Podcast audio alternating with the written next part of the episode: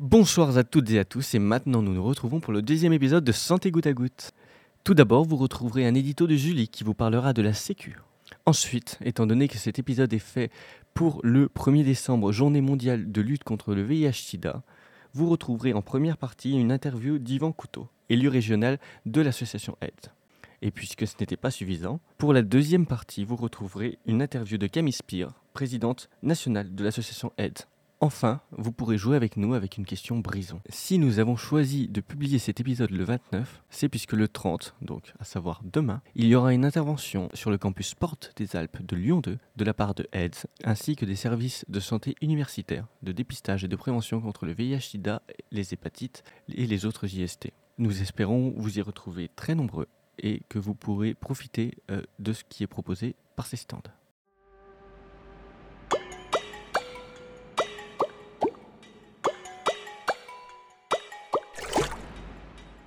On se retrouve une nouvelle fois pour parler du fonctionnement de la sécurité sociale. Accrochez-vous bien parce que ça risque d'être bien complexe. Déjà, le saviez-vous chaque année, la sécurité sociale représente près de 660 milliards d'euros de prestations sociales en nature et en espèces. Les dépenses majoritaires sont liées à la vieillesse avec 330 milliards d'euros et à la maladie avec 210 milliards d'euros. Bon, les chiffres c'est sympa, mais ça ne va pas nous aider à comprendre le fonctionnement de la Sécu. Surtout que c'est quand même nécessaire de comprendre si on ne veut pas se faire douiller par le système plus tard. En gros, pour faire simple, le système de la Sécu est financé par des cotisations sociales et salariales qui permettent de créer des prestations sociales.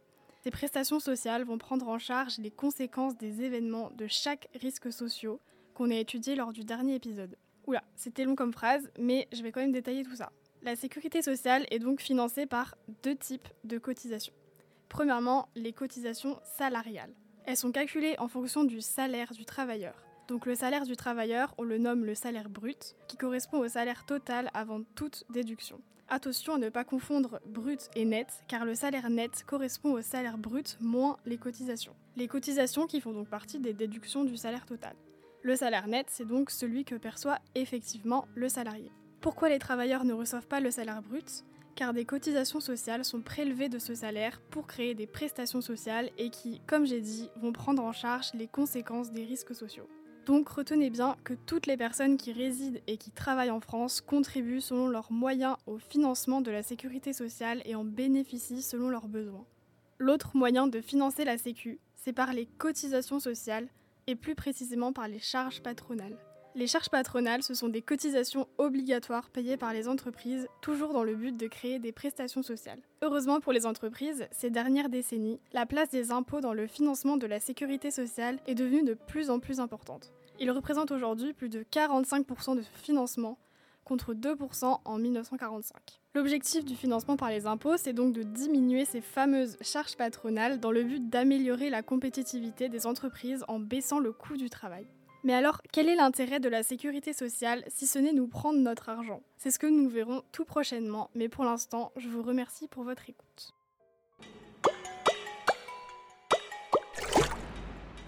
Et bonjour, du coup, euh, bonjour Yvan. Bonjour.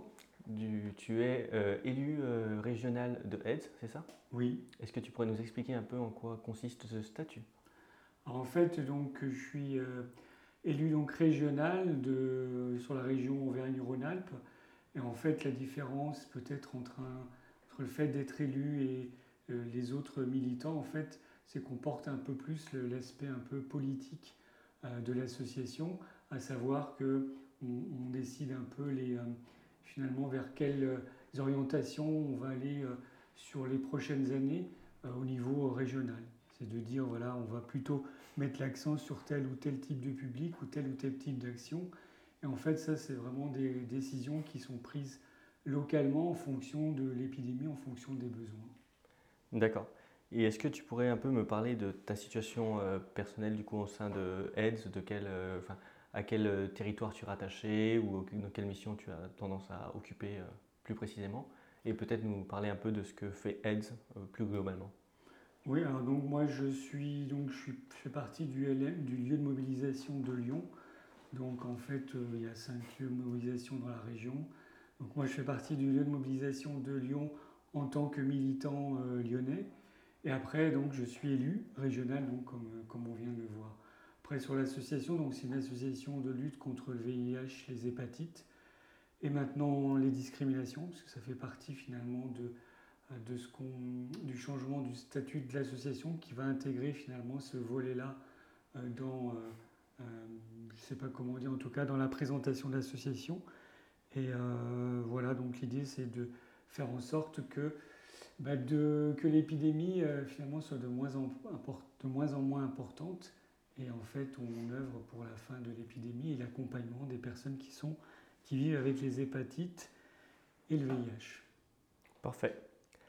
Euh, si je me permets de t'interviewer aujourd'hui, c'est justement parce que euh, l'association AIDS propose une, action euh, de prévention et de dépistage lors du 30 novembre sur le campus de Porte des Alpes par rapport au 1er décembre où justement c'est la journée mondiale de lutte contre le VIH-Sida. Et nous voulions du coup prendre le temps d'interviewer un peu plus les représentants de AIDS, voir Qu'est-ce que c'est comme association Qu'est-ce que vous faites et qu'est-ce que vous proposez. Maintenant, d'autres questions un peu, plus, un peu moins générales, c'était pourquoi euh, les jeunes, pourquoi la faculté de Bron? Est-ce qu'il y a, y a une vraie raison à cette euh, intervention? Est-ce que c'est euh, mesuré ou raisonné? Oui, alors en fait, les, alors les jeunes, bon, c'est, c'est vraiment certains publics hein, qui sont vraiment les plus impactés par le VIH. Donc, c'est les hommes qui ont des rapports sexuels avec les hommes, les travailleurs et travailleuses du sexe, euh, les usagers de drogue, les femmes et les hommes trans, genre, et les personnes qui viennent d'Afrique subsaharienne et des Caraïbes. Donc c'est vraiment les publics les plus impactés par le VIH. Mais on s'est rendu compte que au-delà de, de, ces cinq publics-là, en fait, il y a aussi euh, une forte augmentation de, des contaminations chez les jeunes, en fait, d'une manière un peu plus générale. Et donc l'idée aujourd'hui, c'est d'essayer aussi d'appuyer un peu plus sur la prévention, sur le dépistage des jeunes, d'une manière un peu plus générale. Donc, d'où finalement cette action un peu symbolique aussi, euh, de voilà d'aller faire du, de la prévention et du dépistage. Est-ce que tu pourrais nous expliquer plus concrètement en quoi, enfin, à quoi sert une action ou comment est menée une action euh, de aide? En fait, il y a plusieurs types d'actions. Hein. Il y a les actions un peu, l'action finalement un peu plus la, plus classique, finalement, c'est une action de prévention et de, euh, dépistage.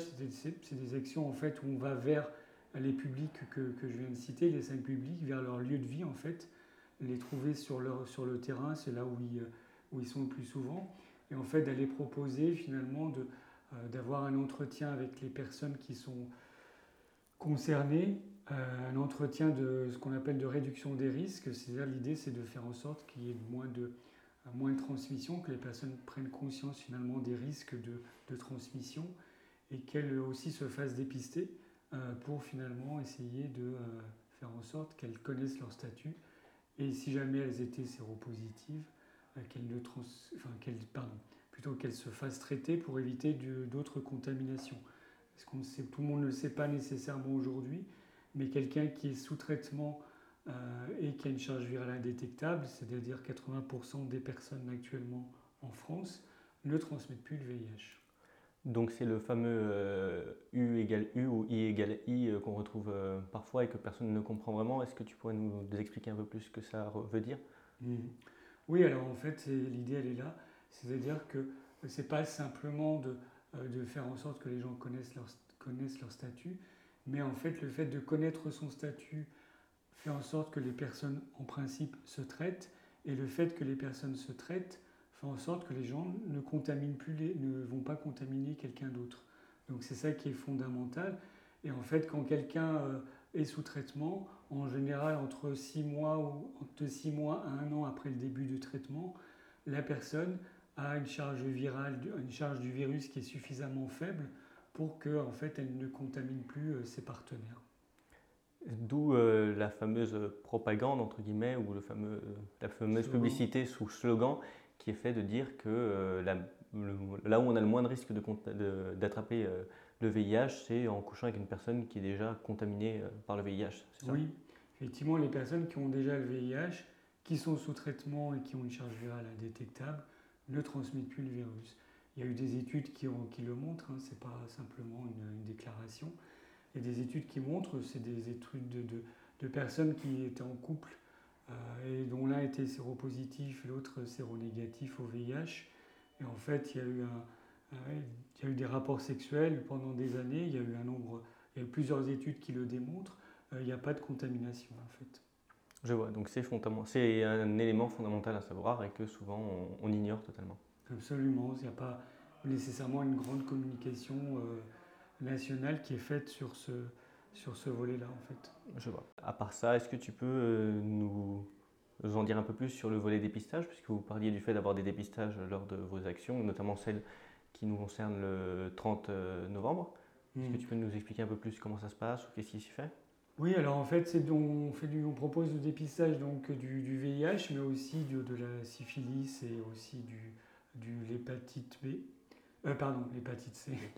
l'hépatite C. Et la B aussi euh, maintenant. Euh, donc, donc on commence à proposer plusieurs types de dépistage. évidemment, le plus important, enfin le plus, finalement le plus demandé, c'est celui du VIH, mais voilà, il y a quand même les autres aussi dépistages.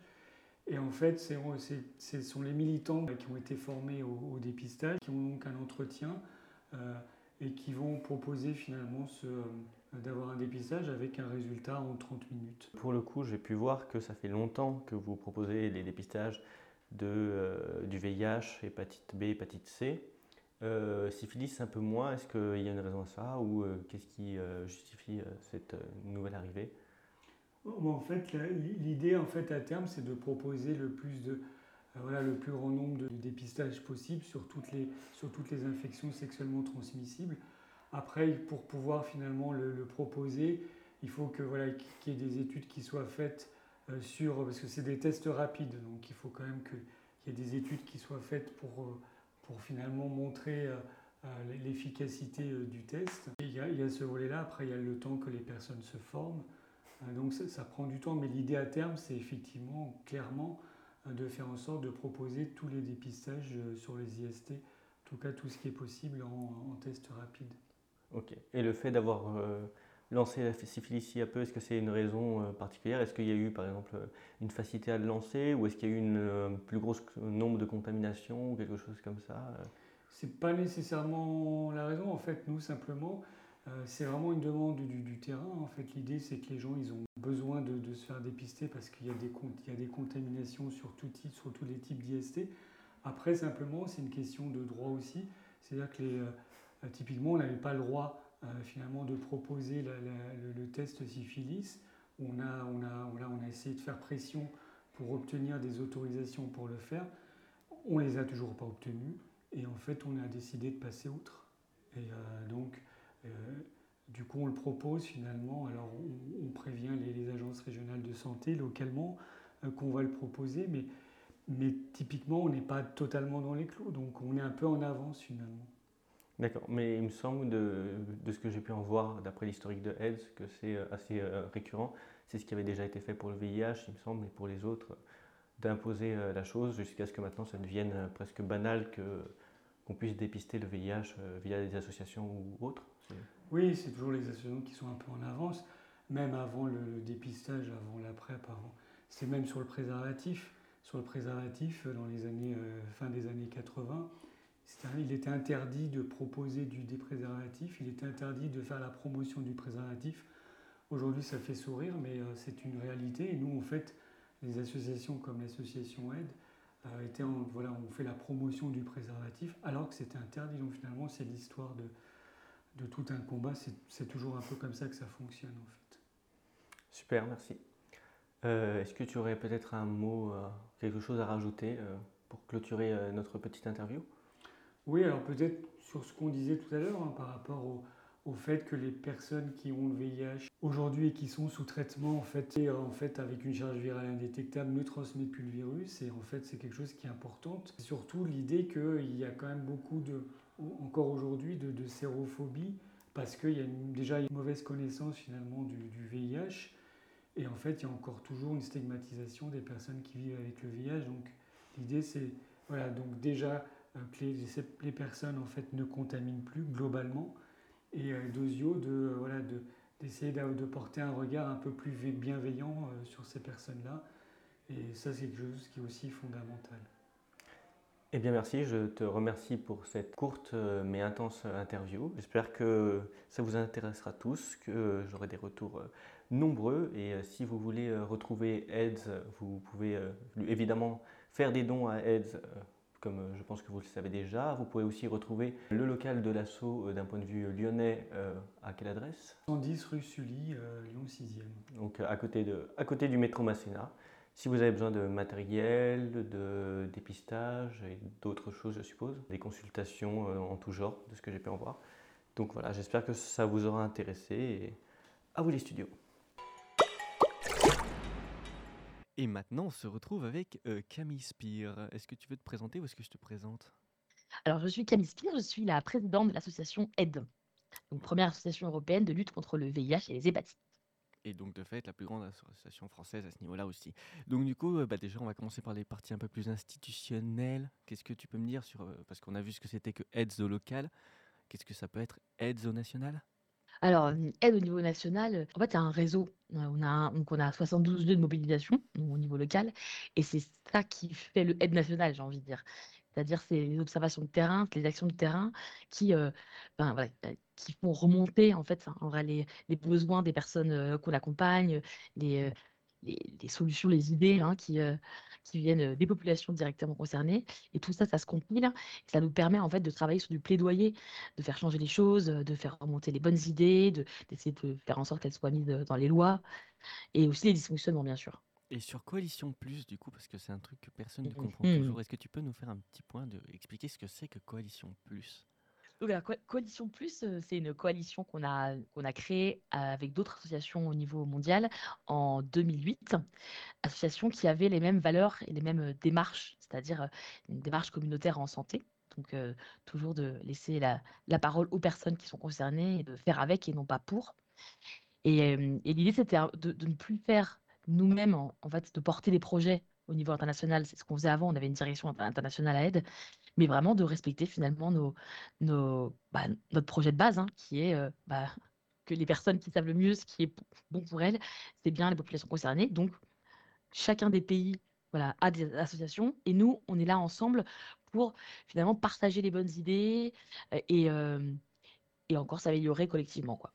Je vais me permettre de refaire un petit retour sur ton parcours militant chez AIDS, puisque tu arrives chez AIDS en 2007 à Paris en tant que volontaire à Bobigny plus précisément, mais je pense que tu es la mieux placée pour parler euh, de, ton, parcours militant, donc je vais te laisser euh, en dire deux mots peut-être. Alors oui, je suis arrivée effectivement en 2007 déjà, ça commence à, faire un peu. Euh, et, je débutais à l'époque par, on, avait plus d'actions qui étaient, c'était moins on va dire global, donc c'était par type d'action. Je faisais du soutien à domicile. C'était vraiment accompagner des personnes qui étaient très éloignées du collectif, qui ne pouvaient pas forcément venir dans nos actions et qui étaient dans des difficultés là, en termes de santé et individuelles assez complexes. Donc, c'était ça pendant, pendant deux ans avant qu'on se réorganise. Et donc là, j'ai commencé à être militante à, Bobigny. C'était génial parce que vraiment le, territoire de la Seine-Saint-Denis, il est, il est passionnant. Hein. Il y a énormément à faire et il y a beaucoup de gens qui sont très militants. On faisait des actions dans les coiffeurs, dans les, dans les gares euh, dans, des restaurants, etc. Et puis à partir de 2010-2011, bah, j'ai été élue au niveau du territoire et puis après au niveau de la région. Île-de-France, enfin à l'époque c'était euh, Nord-Ouest Île-de-France, donc c'était la Normandie, la Haute-France, Haute-France et Île-de-France. Et puis ensuite, euh, bah, du coup, administratrice directement élue au Tour national et présidente il y a maintenant deux ans et demi. Sachant que je m'étais, je m'étais vraiment, on va dire, plus concentrée sur les questions de, notamment de produits psychoactifs, de drogue et de prison. Mm. Euh, et puis euh, également, euh, voilà, j'ai été assez rapidement référente au sein des, Petits Bonheurs, qui est une association qui soutient les personnes qui sont les plus éloignées, les plus seules, mm. et c'est positive. Et puis référente numérique aussi dans ton parcours, mais bon, ça. Tout à fait, et référente numérique depuis, depuis maintenant ouais, deux ans et demi, trois ans. Ça, c'est c'était un, un beau projet aussi. Et eh bien, du coup, on va parler peut-être de, de, ça aussi, puisque tu es présidente de AIDS, mais tu es aussi la première femme présidente euh, de HET. Donc, euh, et ce qui il me semble que ça a été un combat, ça n'a pas été un, quelque chose de simple d'obtenir ce poste et cette place. Bah, disons que, on, effectivement, euh, bah, aide, aide n'est pas, on va dire, n'est pas hors de la société. Hein. Mm. Donc, effectivement, le, il y avait également, il y a toujours d'ailleurs, enfin, du, du, sexisme dans l'association, même si il y a un vrai travail qui a été fait, qui a été mené, avec, un groupe sur, les violences sexuelles qui, est, qui existe maintenant depuis, au moins trois ans, et, une vraie réflexion sur la place des femmes dans Aide depuis 2018, qui, bah, qui, a produit des, effets, puisque maintenant je suis une présidente, la vice-présidente est également bah, une femme. on a aussi une, une, secrétaire qui, a, qui est une femme qui était avant c'était trésorière. Donc voilà, on essaie vraiment de, travailler sur la place des femmes, non seulement en tant que militante, mais aussi en tant qu'élue. Parce que voilà, c'est c'est pas une donnée, on va dire, c'est pas quelque chose qui est si facile que ça. Euh, même à aide. Oui, on est quand même sur euh, une association progressiste, ou en tout cas étiquetée comme progressiste. Tout à fait. Euh, et qui l'est de fait. C'est une association qui est progressiste, mais qui a été créée par des hommes blancs, bien insérés, gays. et donc ça, c'était à la base, parce que l'épidémie était comme ça, hein, mmh, mmh. c'est logique. Et, et, donc forcément, il a fallu un peu d'acculturation. Voilà. Mais on a normalement, avec toutes nos valeurs et tous nos principes, on a tout ce qu'il faut pour y arriver. Oui, parce qu'on a, justement, on a rappelé avec Yvan qu'il y a une prévalence de plus en plus forte chez les jeunes, mais on rappelle aussi surtout que les, le, le, sexe le plus touché par le, par le VIH-Sida en ce moment, c'est les femmes, c'est plus les hommes. Dans le monde, ouais. Dans, dans, le monde, dans le monde, la moitié des contaminations, déjà, c'est les femmes et c'est quand même le, le, VIH, c'est la première cause de mortalité des femmes entre l'âge de 15 et 44 ans. C'est quand même assez, assez ouf. Et on n'en parle pas du tout. En France, c'est très, très, très, peu visible. Et, du coup, en, France, il y a encore. on a du boulot. C'est sûr. Donc voilà, donc c'était, je pense que c'était important de revenir là-dessus parce que malgré tout, ça fait, ça fait partie du, du parcours. Et maintenant, je, petit moment journalistique, petit moment où on s'inspire des plus grands, notamment Léa Salamé, et de femmes puissantes. Qu'est-ce que ça fait Qu'est-ce que ça te fait d'être une femme puissante? Qu'est-ce qu'une femme puissante? Ah bah, Vous avez cinq heures. en fait, le, fait d'être présidente, ça ne me donne pas un pouvoir en soi, c'est-à-dire c'est un pouvoir qui est très collectif dans Aide. Euh, aussi au niveau des instances, hein, c'est-à-dire que je ne décide jamais toute seule. Euh, c'est vraiment quelque chose qui est partagé soit avec le bureau quand c'est des décisions qui doivent être prises très rapidement et qui, euh, sont plus de la gestion, soit avec le conseil d'administration pour tout ce qui est vraiment orientation. Donc c'est, moi je vois beaucoup ça comme un rôle de, de d'aiguillon, de fédérateur, fédératrice. Et je pense que pense que effectivement, euh, en tout cas mon, mon parcours, le fait d'être une femme aussi et de voilà de bah d'avoir subi un certain nombre de micro-agressions, etc. Ça aide. C'est sûr que là, on est sur un rôle de présidente euh, qui est qui sert de, de, chef de file, mais qui n'est pas là pour trancher ou pour. Euh, bah, pas pour trancher toute seule, pas pour trancher toute seule, et pas pour, pour imposer surtout. C'est vraiment, euh, voilà, c'est pas, ce sera pas la, ce serait pas très logique avec qui on est, hein, mais, euh, mais c'est surtout de d'écouter, en fait, de, de jamais être hors sol. c'est extrêmement important. Pour moi, c'est peut-être là d'où vient finalement la, la, la, puissance ou le il vient de savoir écouter et de savoir du coup représenter euh, les militants. Est-ce que tu pourrais me faire un petit point sur ce qui, sur l'avenir de Aide ou en tout cas sur ce qui avance ou ce qui, ce qui se fait, parce que bah, il y a pas mal de projets, pas mal de choses qui sont vues, notamment un grand axe qui a été revu pour les chemsexeurs, il y a des euh, choses qui sont revues d'un point de vue militantisme, engagement, mais il y a beaucoup de choses qui vont se faire et au national, vers quelle direction s'oriente Aide ah, ah, il y a beaucoup, effectivement, il y a, beaucoup de choses. Hein. Euh, euh, et c'est pas simple d'ailleurs parce qu'on est, on est très gourmand et c'est positif. Hein. ça veut dire que on a toujours envie de, de se battre. J'aurais envie de dire, il y a alors un premier axe qui est, voilà, on a vraiment tenu collectivement à remettre les personnes séropositives au centre de notre projet. donc cette année, c'est l'année, enfin l'année 2024, c'est l'année des, états généraux des personnes vivant avec le VIH, qui n'ont pas été faits depuis 15 ans. Et voilà, ça c'est très important. Ça va aussi guider notre action dans les prochaines années. Il y a bien sûr tout un travail autour des 40 ans de aide, puisque ça y est, on atteint le 40 ans de l'année prochaine, eh ce qui veut dire un travail sur la mémoire et sur l'histoire. Donc c'est comment est-ce qu'on utilise notre histoire, on utilise euh, l'histoire de la lutte contre le VIH pour euh, s'en servir et, euh, et, faire en sorte que les acquis, bah, les acquis soient toujours présents dans la lutte et qui servent pour d'autres luttes également. Et puis, je dirais, il y a tout ce qui est alors combat contre les lois, les lois répressives. Il y en a un certain nombre. Hein, on, parlait du chemsex, euh, voilà, effectivement, on a tout un travail sur le chemsex euh, à continuer et qui est lié aussi euh, à un travail contre la loi 310 hein, qui pénalise l'usage de consommation de produits. la loi évidemment sur les travailleurs travailleuses du sexe hein, avec la pénalisation des clients hein, qu'on essaye évidemment de toujours de combattre. Et puis enfin, en ce moment, l'actualité, c'est beaucoup la loi sur l'immigration. Il y a un énorme enjeu sur énorme, énorme enjeu sur les migrants et le VIH. C'est une de nos priorités. C'est vraiment aujourd'hui les populations qui sont les plus vulnérables et, ça ne va pas s'arranger si les lois continuent à se durcir. Oui, d'autant plus qu'elles se durcissent, elles se durcissent d'un point de vue santé, puisque on rappelle la suppression de l'AME, ou en tout cas plus ou moins, euh, qui a été fortement. Euh, Là-dessus, pour une, pour une fois, le gouvernement, en tout cas le ministre de la Santé et, euh, la Première ministre sont également en désaccord avec ce, cette suppression de l'AME, mais notre ministre de l'Intérieur, lui, c'est pas le cas. Donc on ne sait pas trop ce que ça va devenir. Hein. Là, on, démarre la partie à l'Assemblée, mais, mais c'est quand même des, c'est pas des très bons signaux tout ça, quoi. Oui, d'ailleurs, on, rappelle au cas où de ce que c'est que l'AME, parce que c'est vrai qu'on jargonne un petit peu depuis tout à l'heure, mais l'AME, euh, c'est donc l'aide médicale d'État, hein, qui est euh, une aide qui permet en fait, aux, personnes qui arrivent sur le territoire et qui n'ont pas le droit à la sécurité sociale de pouvoir bah, se faire soigner, se faire dépister. Et, en fait, c'est extrêmement important pour tout le monde parce que si les personnes ne sont pas nous soignées ou dépistées tôt, ça veut dire bah, une propagation d'épidémies de manière générale dans toute la population. Hein. donc c'est au final, au final ça peut même arranger ceux qui sont contre. Exactement. Non, mais il faut, faut, le rappeler.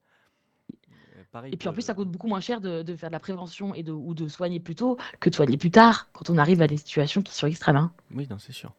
Ça, un, lit d'hôpital coûtera toujours plus cher que, que de, un petit dépistage. dépistage, eh, complètement. D'ailleurs, pareil, j'y repense, mais le, le, chemsex, on en a parlé, euh, on en a parlé tout à l'heure, mais peut-être que tout le monde ne sait pas ce que c'est que le chemsex. Est-ce que tu veux faire tout un à fait. que je m'en occupe? Alors, le chemsex, c'est euh, ce sont des, pratiques de consommation de produits dans un cadre, euh, de, dans un cadre sexuel, mais avec une, avec une visée de performance, euh, c'est-à-dire l'idée de pouvoir durer sur plusieurs jours et qui concerne, qui concerne vraiment euh, quasiment exclusivement les hommes ayant des relations sexuelles avec d'autres hommes, ce qu'on appelle les HSH, les, les, les gays. les gays, C'est beaucoup les gays, bi, exactement. Et en fait, c'est hum, c'est vraiment lié aussi à l'arrivée des, des, applis, l'arrivée d'Internet, c'est pas arrivé, mais vraiment les applications de rencontres et la, mmh, la diffusion de, des produits psychoactifs sur Internet. Donc c'est vraiment tout cet ensemble finalement qui, qui a fait émerger le chemsex, hein, qui n'est pas juste en fait de prendre, bah, fumer un joint quand on, quand on va baiser ou, prendre de l'alcool. C'est vraiment bah, c'est cet ensemble presque, culturel en fait hein, de, de consommation de produits à une visée de performance et malheureusement souvent lié aussi parfois à l'isolement. Ça peut être lié. Quand ça dégénère, c'est parce que les personnes n'ont pas les ressources, n'ont pas, euh, n'ont subi des discriminations. C'est beaucoup lié à ça aussi. Hein. Et c'est là où, en général, ça, ça commence à devenir compliqué. Et c'est là-dessus où Ed essaie de faire, euh, de faire son possible pour accompagner au mieux. Euh, et c'est ça. Nous, à Ed, on est là pour accompagner ceux pour qui ça se passe pas bien. Ceux qui, ceux, qui même, et, même accompagner ceux, qui, ceux où ça se passe bien, mais en tout cas donner les conditions pour que ça se passe mieux. Exactement. En fait, l'idée, c'est que nous, on est là pour donner les ressources et travailler avec les personnes en fonction de là où elles en sont et là où elles veulent aller. C'est vraiment ça le, notre, notre posture. Et, euh, et donc, de, bah, de pouvoir avoir, par exemple, des groupes de parole, si c'est possible, ou alors des rendez-vous avec des, avec des addictos, euh, s'il y a besoin, voire aller plus loin, hein, si, ça, si c'est extrêmement compliqué et qu'il faut carrément là, penser à une hospitalisation. Mais tout ça, en fait, on travaille aussi avec des partenaires. Il y a vraiment besoin de travailler ça en partenariat parce qu'on ne peut pas tout faire tout seul. Et c'est ça qui commence à se structurer et ça, c'est bien. Oui, et puis on, parlait d'addictos, il y a parfois des sexos, il y a pas, pas mal de, de, choses qui peuvent être mises en place. Euh, on rappelle que AIDS n'est pas, enfin, il me semble que AIDS ne fait pas de, de la, on poussait à l'abstinence ou à la fin de consommation, tout comme AIDS n'encourage pas à ce que à consommer. Euh, enfin, il me semble. Complètement. En fait, vraiment, on prend les gens, c'est ce qu'on appelle, quand on fait la réduction de risque, c'est-à-dire on prend les gens là où ils sont si les personnes, en fait, elle n'est pas prête à arrêter, ça sert à rien de pousser euh, pour arrêter, ça, ça, n'aura aucun impact. Si au contraire la personne, en fait, c'est ça qu'elle cherche, eh ben, il faut, ben, nous, on sera là pour apporter les ressources nécessaires pour qu'elle puisse euh, aller dans la direction euh, qu'elle souhaite. Eh bien, super, merci à toi. Est-ce que tu as un petit mot pour la fin, quelque chose à, nous dire, à dire à nos auditeurs peut-être? Mmh, bah, J'ai envie de dire que cette année, on a, on a, voilà, pour la campagne du 1er décembre, on, on a envie vraiment d'insister sur, euh, sur euh, le rôle de nos militants euh, et de leur donner la parole. C'était un peu ça la logique de notre campagne le 1er décembre, pour montrer tout ce que la réalité de terrain et l'importance de l'ancrage qu'on a un peu partout sur le, sur le territoire, notre maillage territorial. c'est ça qui fait notre légitimité et c'est ça qui fait que, bah, voilà, en agissant au quotidien, on, milite pour, bah, notre société et on on y réussira à transformer. Merci beaucoup à toi pour cette, merci à toi. interview qui a qui a pris un peu de temps, mais, heu, et qui a été compliquée à mettre en place. Mais on a réussi. Non, mais on a réussi, c'était très bien. Et on se retrouve donc avec la question Brisons. Brisons nos idées reçues sur les personnes vivant avec le VIH. Alors, une personne vivant avec le VIH a-t-elle une espérance de vie similaire à celle de la population générale?